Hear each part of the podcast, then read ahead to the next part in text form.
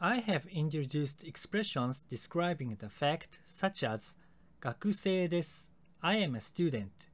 ハンバーガーが好きです。I like a hamburger. 京都に行ったことがあります。I have been to Kyoto and so on.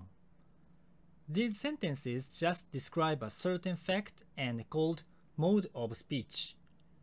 But in Japanese, we have another way of expressions. It's more like explaining or expressing the feelings rather than just reporting the fact. In this lesson, I will introduce you the expression using n which is used to explain things.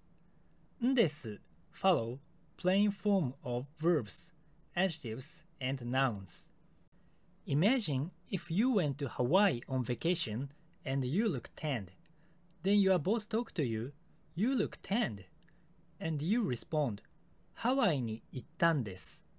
行った is past tense plain forms of 行く go. んです explain the reason why you んです explains the reason why you look tanned. ハワイに行きました。just describe the fact you went to Hawaii. But ハワイに行ったんです explains the reason why you look tanned in response to your boss's questions. You look tanned. ハワイに行ったんです。Another example. Imagine there was a Imagine there was a party held by your company, but you didn't attend.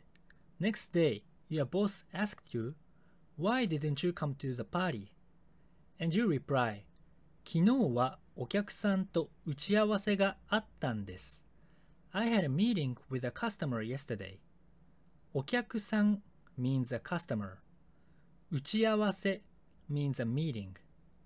です works as explaining the reason why you didn't attend the party and also sound more apologetic compared to just describing the fact like 昨日はお客さんと打ち合わせがありました。Why didn't you come to the party? 昨日はお客さんと打ち合わせがあったんです。When んです follows a noun or a na adjective in the present affirmative, you need to add na before んです。Then it will become なんです。If you were Chinese and someone talked to you in Japanese, you can say 中国人なんです。I'm Chinese. 中国人 means Chinese. なんです implies I am not Japanese but Chinese, so I don't understand Japanese.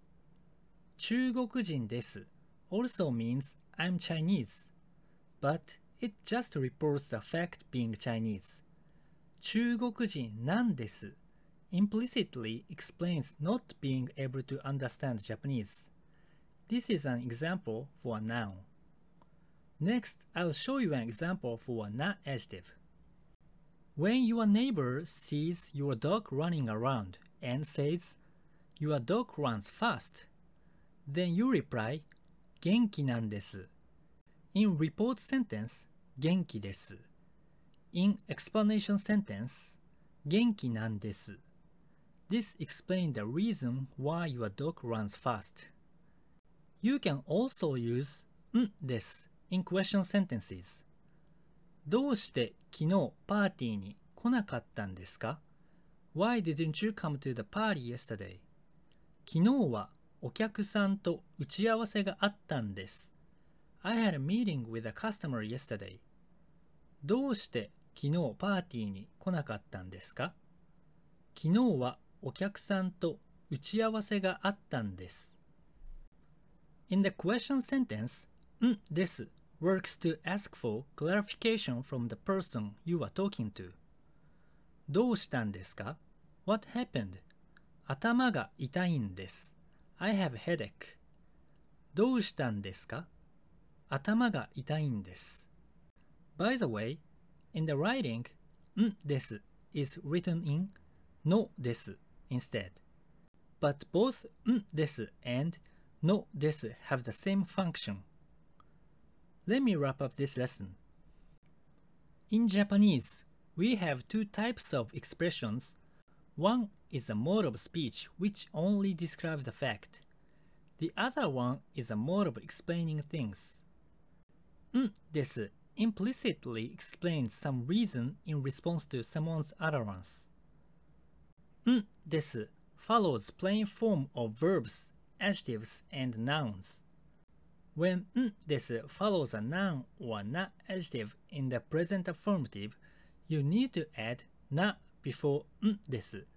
Then it will become nan.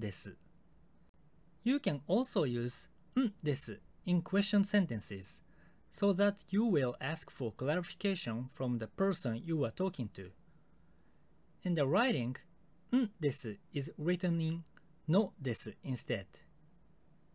How was this lesson? んです is used in various conversation in Japanese. Let's try to get used to this expression. In this radio, I'm giving you some tips about Japanese grammar. Thank you for listening and enjoy your study.